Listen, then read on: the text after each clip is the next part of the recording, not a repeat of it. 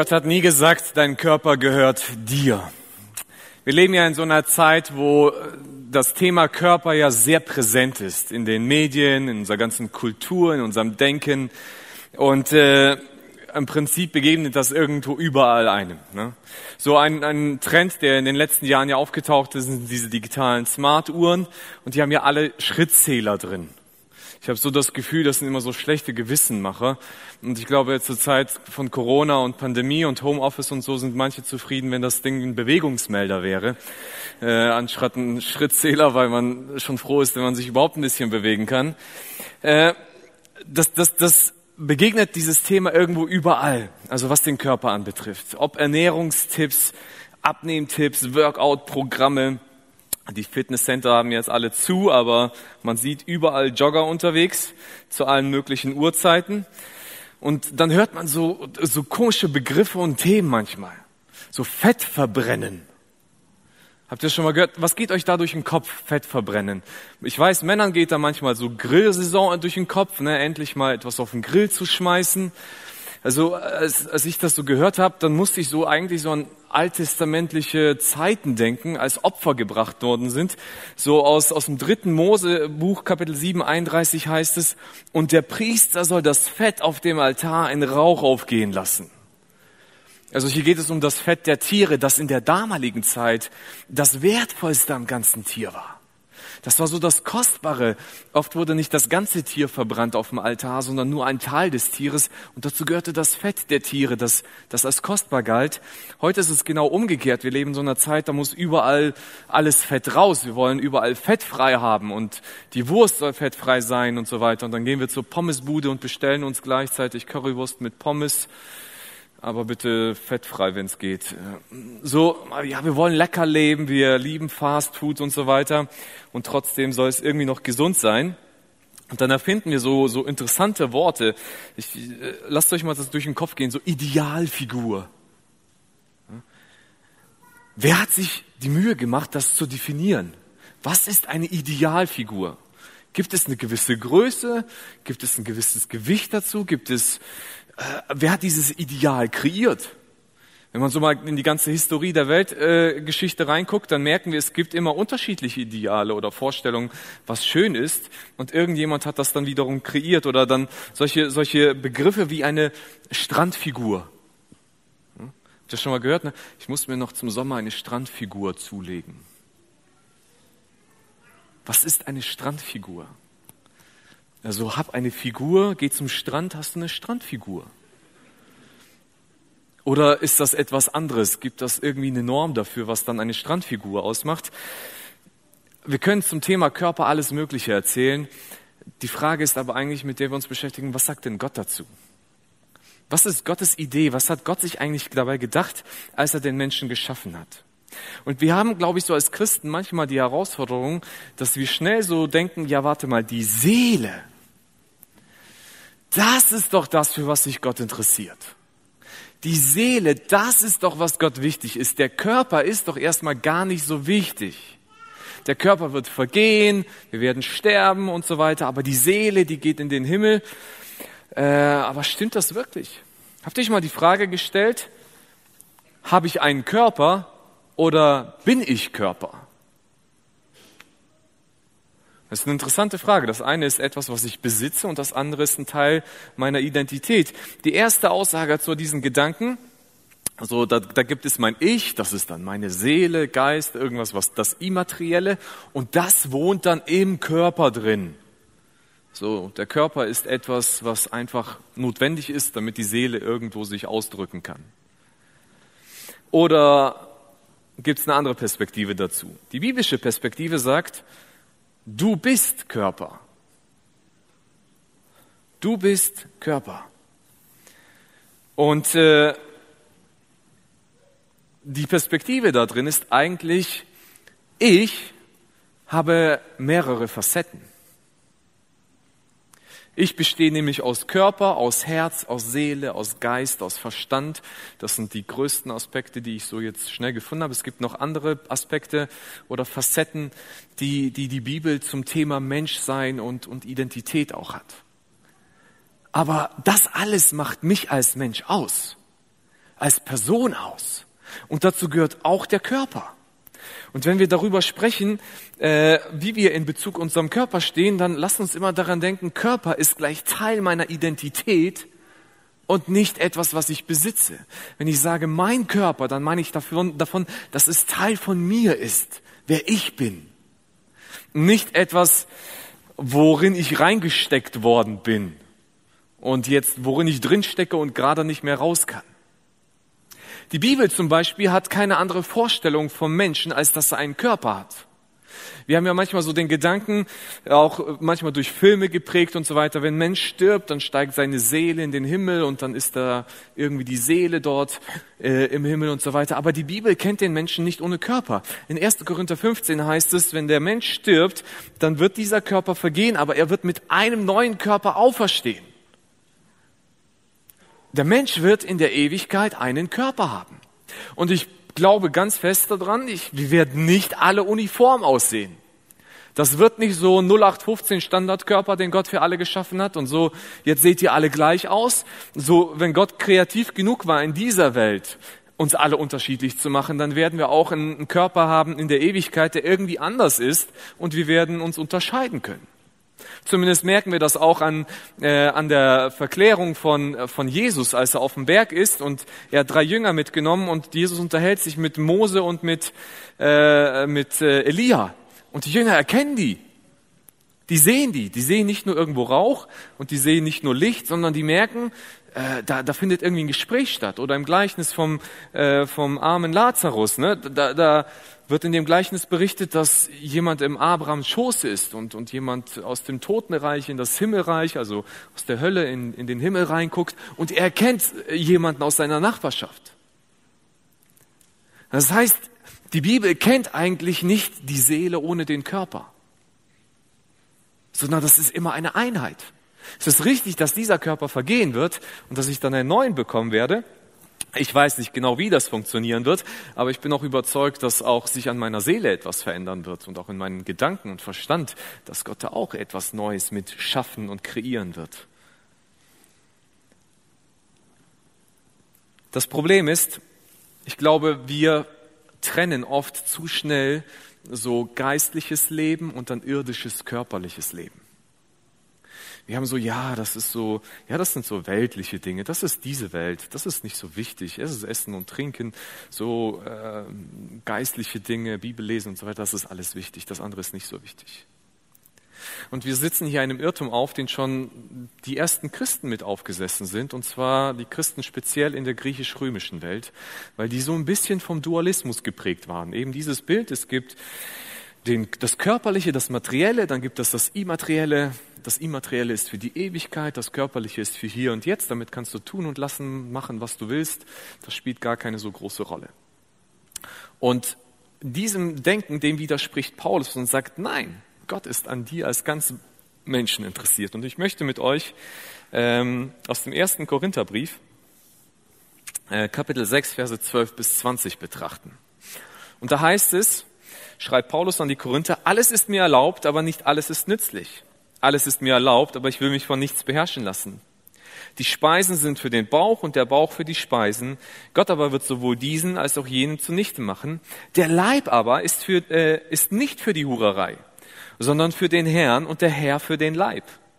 Gott aber hat dem Herrn auferweckt und wird auch uns auferwecken durch seine Macht. Merken wir wieder, wir werden einen neuen Körper bekommen, wir werden wieder auferweckt. Wisst ihr nicht, dass eure Leiber Glieder Christi sind?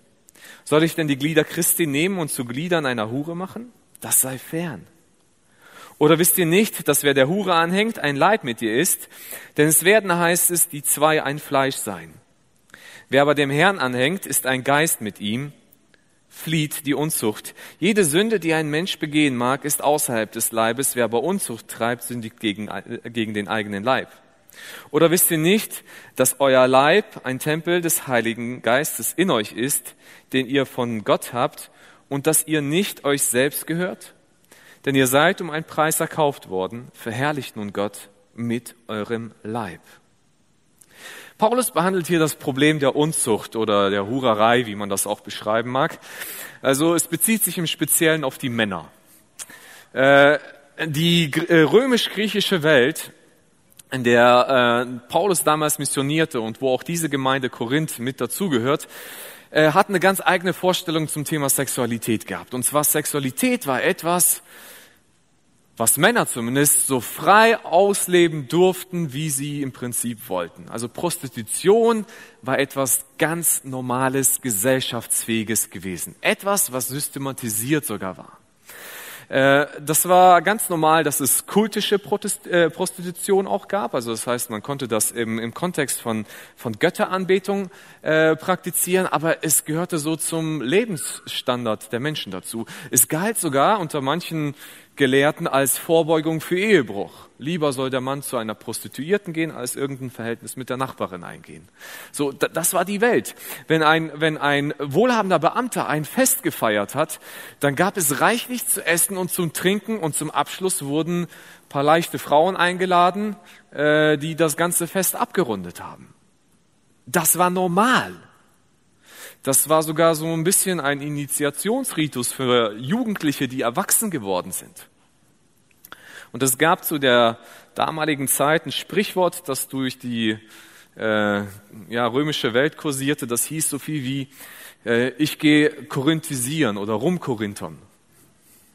Das hieß sowas wie, äh, ich gehe zu einer Prostituierten. Korinth war eine Hafenstadt. Ne? Und Hafenstädte sind meistens bekannt für ihr ziemlich locker, leichtes Leben. Und so schreibt Paulus zu einer, zu einer Zeit und in eine Stadt, die über Sexualität ihre ganz eigene Vorstellung hatte. Ich finde es immer wieder interessant, wenn man so mit Leuten über, über das Thema Sexualität spricht. In so heutigen Zeit, dann sagt man, ja, die Werte, die, die, die früher galten und die aus der Bibel sind, die passen halt heute nicht mehr in unsere Zeit, weil die Welt hat sich ja verändert und so weiter. Wir sind ja auch für freie Liebe und Sexualität darf gar nicht mehr so eng gesehen werden. Und ich sage, Leute, als Paulus diesen Brief geschrieben hat, dann herrschten noch ganz andere Umstände. Und wenn er hier etwas ernst meinte zum Thema Sexualität, dann gilt das heute noch zu 100 Prozent ganz genauso, was seine Vorstellung zum Leben damit so ist und was Gott darüber denkt. Es war eben diese Vorstellung, das eine ist körperlich, damit kannst du machen, was du willst, und dann gibt's das Geistliche, das ist wichtig, darauf musst du dich dann konzentrieren. Und Paulus sagt, nein, das stimmt so nicht. Und er fängt mit dem Freiheitsgedanken an in diesem Text und sagt, alles ist mir erlaubt, aber nicht alles ist nützlich.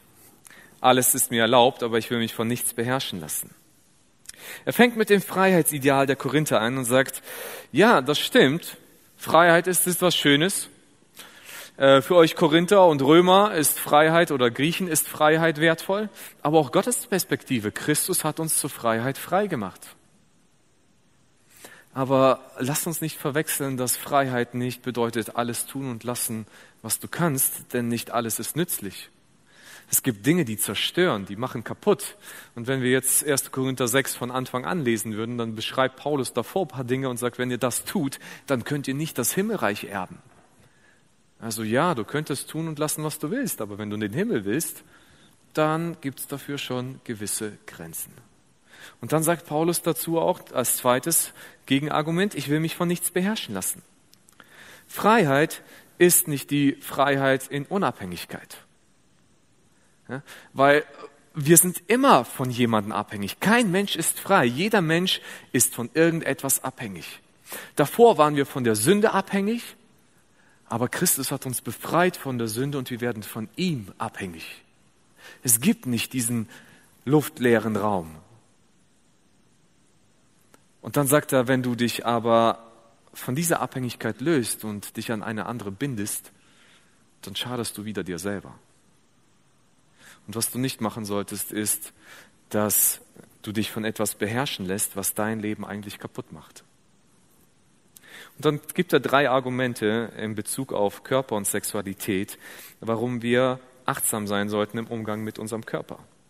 In Vers 15 sagt er, wisst ihr nicht, dass eure Leiber äh, Glieder Christi sind?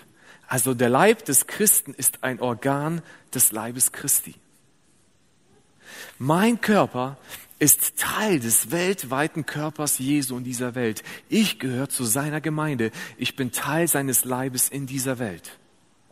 Und dessen muss ich mir bewusst sein. Deswegen kann ich nicht meinen Körper, der eigentlich zu Jesu Körper gehört, für Prostitution gebrauchen und ihn und äh, das praktizieren. Das geht einfach nicht, weil das passt nicht zu Jesu seinem Körper ist nicht zusammenzubringen. Das zweite Argument, Verse 16 bis 18 sind, die zwei werden ein Fleisch sein, bezieht sich äh, hier ähm, Paulus auf, auf das erste Buch Mose, Kapitel 2, Vers 24, wo ein Mann, da heißt es, seine Vater und Mutter verlassen wird und seiner Frau anhängen und die zwei werden ein Fleisch werden. Er spricht von der Ehe, worin die Sexualität gelebt werden soll. Und er sagt, wenn du zu einer Prostituierten gehst und dann sexuellen Verkehr mit ihr hast, dann wirst du ein Fleisch mit ihr und das passt nicht zusammen. Denn das ist nicht, was Gott sich gedacht hat. Und wer zum Herrn, zu Jesus Christus gehört, ist ein Geist mit ihm. Du bist eine Einheit mit Jesus Christus. Und das heißt, du kannst diese Einheit nicht, nicht kaputt machen, indem du eine sündige Einheit mit jemand anderen eingehst. Du kannst deine sexuelle Zügellosigkeit nicht leben und zugleich mit Christus verbunden sein, der heilig ist. Und Vers 19 und 20 argumentiert Paulus, dass äh, euer Leib ist ein Tempel des Heiligen Geistes, äh, der in euch ist, den ihr von Gott habt und dass ihr nicht euch selbst gehört. Der Körper der Gläubigen ist ein Tempel des Heiligen Geistes. Und deshalb sollten sie bewusst damit leben und wir gehören nicht uns selbst. Das heißt, wir sind dort teuer erkauft in Vers 20. Und deshalb ist die Folge daraus, wir sollten Gott mit unserem Leib verherrlichen. Und wir merken, Gottes Perspektive ist nicht, du hast einen Körper, mach damit, was du willst, der gehört dir, sondern Gott sagt, dein Körper gehört mir. Wenn du dich für ein Leben mit mir entschieden hast, wenn du mein Nachfolger bist, dann gehört dein Körper auch zu mir. Du hast da keine freie Verfügungsgewalt mehr drüber. Und es ergeben sich ein paar Prinzipien, die wir daraus nehmen können. Dein Körper ist ein Teil von Jesu Leib, sei dir dessen immer bewusst. Und du kannst dich davon nicht absondern und irgendetwas anderes tun, sondern du bist immer am Leib Christi dran. Der Heilige Geist wohnt in deinem Körper, in dir drin. Es wird beschrieben wie ein Tempel und ein Tempel ist geheiligt worden für, für einen bestimmten Zweck und da durfte nicht jeder rein sondern die Menschen mussten sich reinigen, die Priester, bevor sie in den Tempel durften. Und das ist ein Ausdruck dessen, hey, sei dir bewusst, der Heilige Geist gibt dir das Privileg, dass er in dein Leben hineinkommt, dass er in dir drin ist. Du wurdest teuer erkauft, ist ein Bezug dessen, dass Jesus Christus sterben musste am Kreuz, damit du die Möglichkeit bekommst, dass der Heilige Geist in dir wohnen kann. Deswegen ehre Gott mit deinem Körper. Dein Körper gehört nicht dir. Im Kontext von Kapitel 6 geht es hier, habe ich schon gesagt, primär um Prostitution, um Unzucht.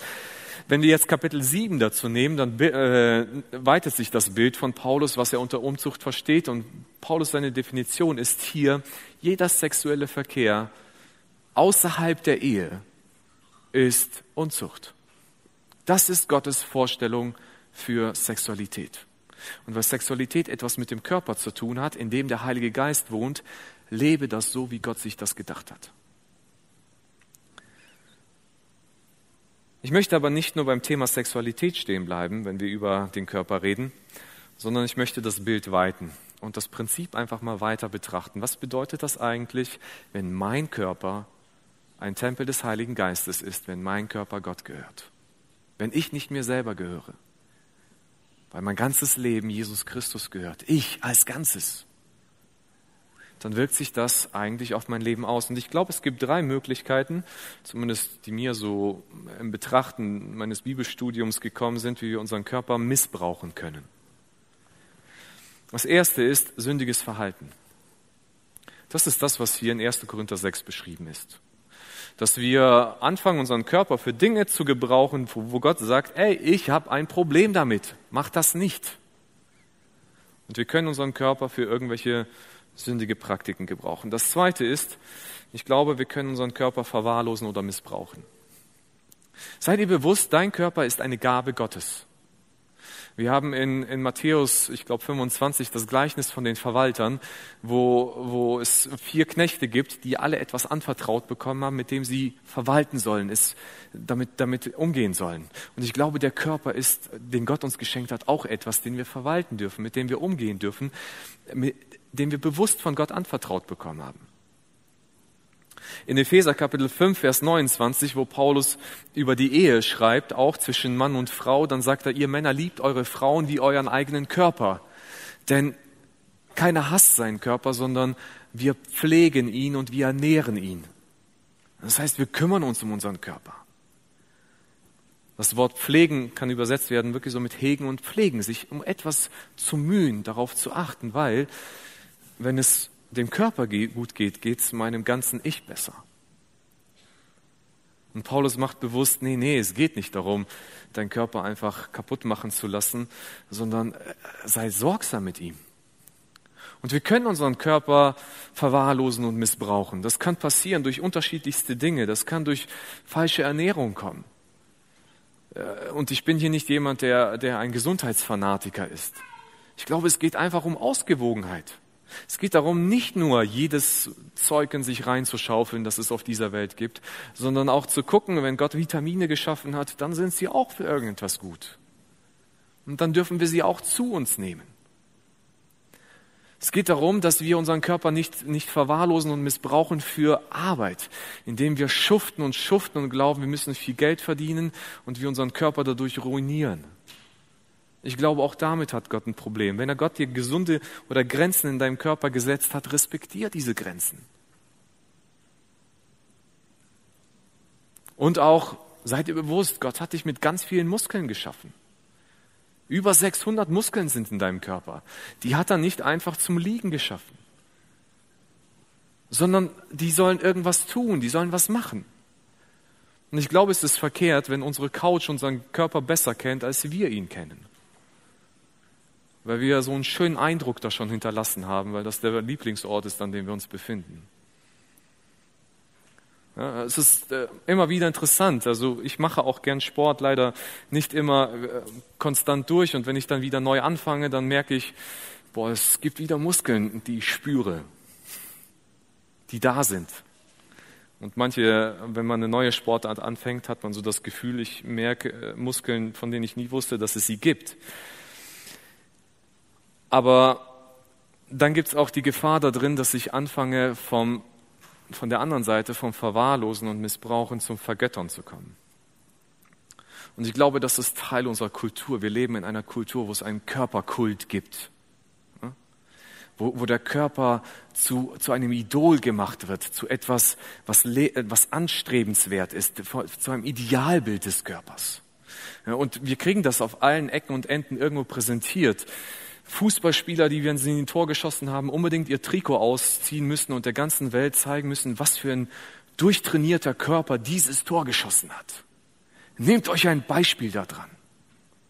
Oder irgendwelche äh, Casting-Shows, die, die äh, Frauenbilder zeichnen, die eigentlich realitätsfremd sind und auf den kleinsten Teil von Frauen zutreffen, aber man sich dann irgendwo an diese Dinge orientiert und glaubt, das sind Maßstäbe, an denen wir uns richten wollen. Das ist, wo dir an jeder Ecke irgendwo ein, ein, äh, ja, ein Bewusstsein geschaffen wird, dass du nicht dem Idealbild entsprichst. Ich weiß nicht, wie es euch geht, aber wenn ich im Internet unterwegs bin, ich krieg ständig Werbung zum Abnehmen. Ich hoffe, euch geht's auch so.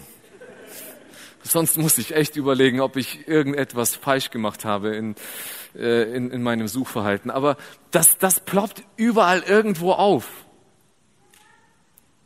Und man hat so das Gefühl, ja, ich entspreche nicht der Vorstellung dieser Welt. Und dann äh, verbindet man oft, du bist, wie du aussiehst. Wenn du schön bist, dann bist du jemand. Und wir haben dann unsere Identität, der, der ich bin, auf unseren Körper eigentlich reduziert. Und gesagt, ja, warte mal, bloß das, was ich aussehe, was ist mit dem anderen, was ist mit der Seele, mit meinem Geist, mit dem Verstand, dem Herzen? Ist das, ist das nichts? Ja, das sehen die Leute erstmal nicht, aber das sehen alle.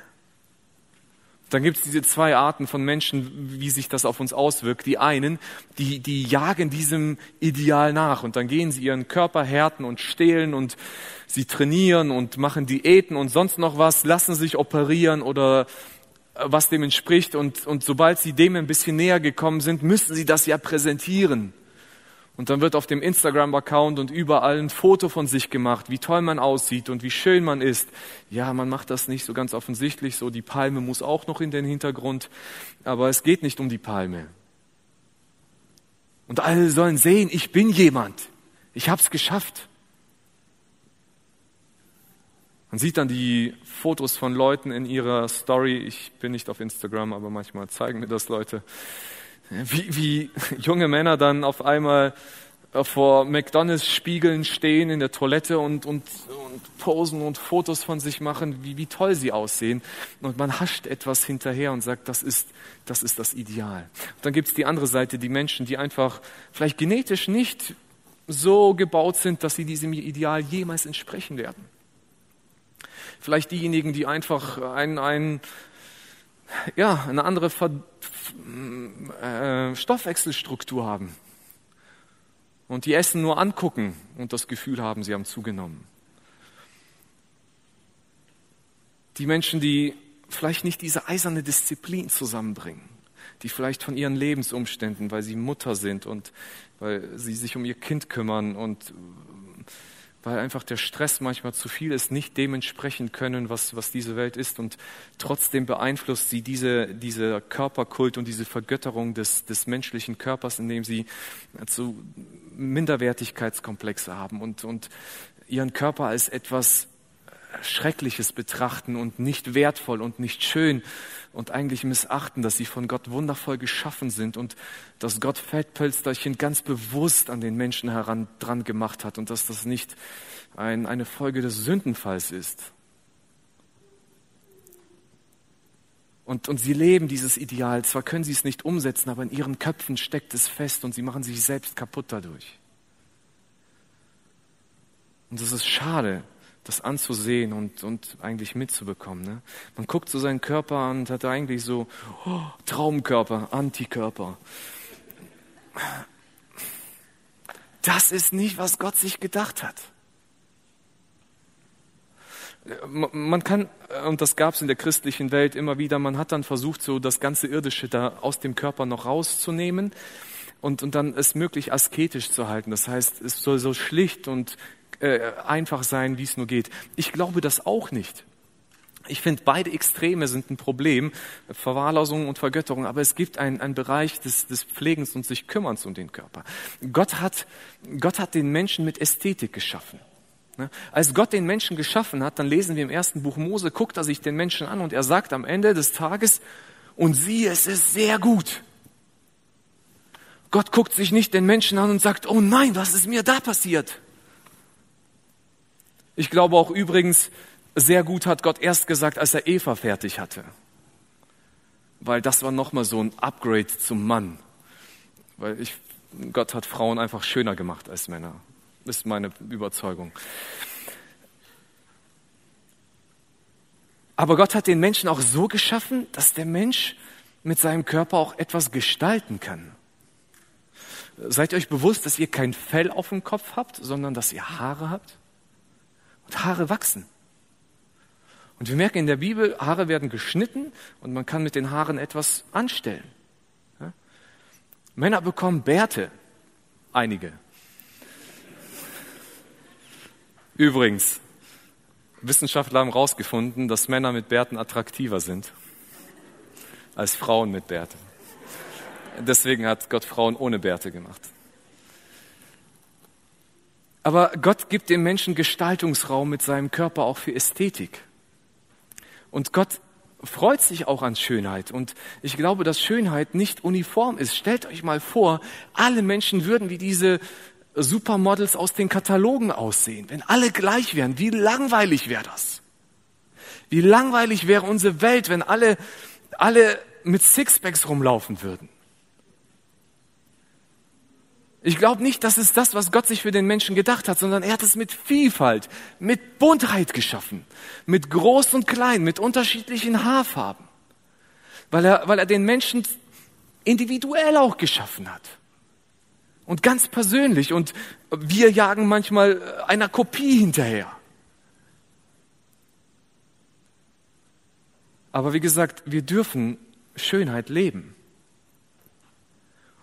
Und äh, das ist interessant im, im Hesekiel-Buch, Kapitel 16, wo Gott äh, das Volk Israel wie eine äh, oder die Geschichte mit dem Volk Israel wie mit einer wie mit einer mit seiner Braut beschreibt. Er beschreibt, wie er wie ein Kind findet, dass er äh, das ausgeworfen, weggeworfen worden ist. Er erzieht es, er kümmert sich, er pflegt es und dieses Kind wird zu einer jungen Frau. Und, und wenn sie, als sie eine junge Frau geworden ist, dann kleidet er sie mit den schönsten Kleidern an, die da beschrieben sind. Und er gibt ihr Armspangen und Ohrringe und ein Nasenpiercing. Und er gestaltet diese Frau wunderschön. Warum macht das Gott? Als Ausdruck dessen, das ist Wertschätzung. Das ist Ausdruck von, du bist mir wertvoll. Und ich glaube, das ist auch etwas, was Männer und Frauen auch tun dürfen. Ein, ein Mann darf sich irgendwie schön für seine Frau machen. Ja? Meine Frau mag mein Bart. Es gibt Frauen, die hassen Bärte. Es gibt Frauen dürfen sich schön für ihre Männer machen. Das ist ganz in Ordnung. Und Gott hat den Menschen so geschaffen. Das Problem ist, Schönheit ist gut, solange sie ihren angemessenen Platz hat. Doch sie wird zum Verhängnis, wenn ihr höchste Priorität zugemessen wird. Also, wie gesagt, meine Predigt ist nicht, ich erwarte, dass ihr nächsten Sonntag alle irgendwie hierher kommt. Ihr müsst euch nicht irgendwie schick anziehen, sondern Gott hat dir die Möglichkeit gegeben, auch deinen Körper im positiven Sinne zu gestalten. Ist euch schon mal aufgefallen, dass wenn, die, wenn ihr die Bibel liest, wenn wir Personen in der Bibel haben, ihre Beschreibung oft anders ist, als wir sie heute oft in Literatur vorfinden? Wenn man äh, heute ein Buch liest und da wird eine Person äh, erwähnt, dann gibt es oft eine Beschreibung zum Aussehen dieser Person. Mir ist das selbst aufgefallen in, in äh, Artikeln, die ich im Stern oder so lese. Da wird oft beschrieben, wem sitzt dieser Reporter gerade gegenüber und wie sieht er aus. Ne? Und dann heißt es da, und da sitzt ein junger Mann, äh, keine Ahnung, äh, gut gebaut, mit, mit braunen Haaren und einem Drei-Tage-Bart. Und wir bilden uns sofort gleich, ah, das ist eine Vorstellung, so muss er ausgesehen haben. Habt ihr schon mal die Frage gestellt, warum vier, vier Evangelisten, vier Evangelien geschrieben werden und keiner von diesen Vieren hat auch nur irgendetwas über das Äußere von Jesus wirklich erwähnt. Wir haben keine Ahnung, was für eine Augenfarbe Jesus hat. Ja, wir haben keine Ahnung, was für eine Haarfarbe er hatte. Wir wissen nicht, wie groß er gewesen ist. Ob er eher sportlich gebaut war oder vielleicht eher auch ein bisschen runder gebaut war. Wir wissen nicht, ob ähm, was für eine Schuhgröße Jesus hatte oder ob er ein Bart getragen hat oder nicht ein Bart getragen hat. Das wissen wir alles nicht. Glaubt ihr, das hat, das hat die Menschen in, in, in, in Galatien, in, in Korinth, in Rom nicht interessiert? Ja, hat es auch nicht. Weil sie einfach nicht so einen großen Wert auf das Äußerliche gelegt haben. Sie sind ziemlich gut damit klargekommen zu wissen, ey, wer war Jesus und er war Mensch, anstatt zu sagen, ja, wie sah er denn am Ende wirklich aus? Ja, er war ein Mensch. Und deswegen ist er wertvoll an sich genauso wie die Jünger und alle anderen, die oft. Wenn wir oft eine Beschreibung von Menschen haben in der Bibel über das Körperliche, dann bezieht sich das oft in dem Kontext, dass das irgendeine Relevanz für die Erzählgeschichte hatte. Ich möchte zur Anwendung kommen und ich habe zum Thema Körper nicht alles gesagt, ich weiß das. Es gibt noch sehr viel zu sagen zum Thema auch Krankheit, Gesundheit und es gibt, dazu haben wir auch andere Predigten schon gehabt ähm, und noch viele andere Facetten, die man dazu aufgreifen kann und ich habe versucht, das Gröbste mal einfach zusammenzubekommen. Was können wir oder wie können wir Gott mit unserem Körper ehren? Und da möchte ich drei praktische Anwendungen geben. Das erste ist, gebrauche ihn nicht zum Sündigen. Das ist schon mal ganz hilfreich, um Gott zu ehren.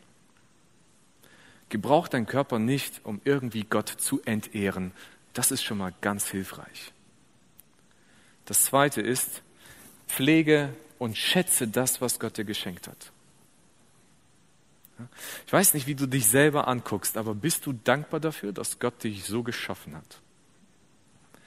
Und wenn du die Überzeugung hast, Gott ist gut und Gott meint es mit dir gut, dann hat er dich so geschaffen, wie du bist und dann kannst du Gott erstmal dafür dankbar sein. Für den Körper, den er dir geschenkt hat. Aber pflege auch das und verwalte das im Positiven, wertschätze das, was Gott dir gegeben hat. Geh damit beachtsam um. Sei ein guter Verwalter dessen, was Gott dir anvertraut hat. Und das Dritte ist, fang an zu dienen. Die Band kommt gleich nach vorne und ihr werdet sehen, in der Band gibt es Leute, die haben Finger, äh, manche haben eine gute Stimme und sie dienen uns dadurch. Der eine hat gelernt, Seiten zu zupfen, der andere mit Händen und Füßen auf irgendwas draufzuhauen, jemand mit den Fingern auf Tasten zu schlagen. Und sie benutzen ihren Körper, um Gott zu ehren, indem wir gleich Lobpreislieder hören, aber auch um uns Menschen zu dienen. Gott hat dir deinen Körper gegeben und du kannst damit Gutes in dieser Welt vollbringen. Du kannst Menschen einen Kuchen backen, die vielleicht äh, es gerade nötig haben, Ermutigung zu bekommen. Du kannst jemandem im Garten helfen, der es alleine nicht hinbekommt. Und weil die Nachbarin oder der Nachbar es nicht hinbekommt, kannst du ihm damit helfen. Gott hat dir einen Körper gegeben, mit dem du dienen kannst. Und das ehrt Gott. Gebrauche das, was Gott dir geschenkt hat und sei dir immer bewusst, dein Körper gehört Gott. Und Gott ist nicht unzufrieden mit der Grundsubstanz. Aber er kann unzufrieden sein, wenn wir ja, nicht das gut verwalten, was Gott uns anvertraut hat. Freue dich über das, was Gott dir geschenkt hat und ehre ihn damit. Amen.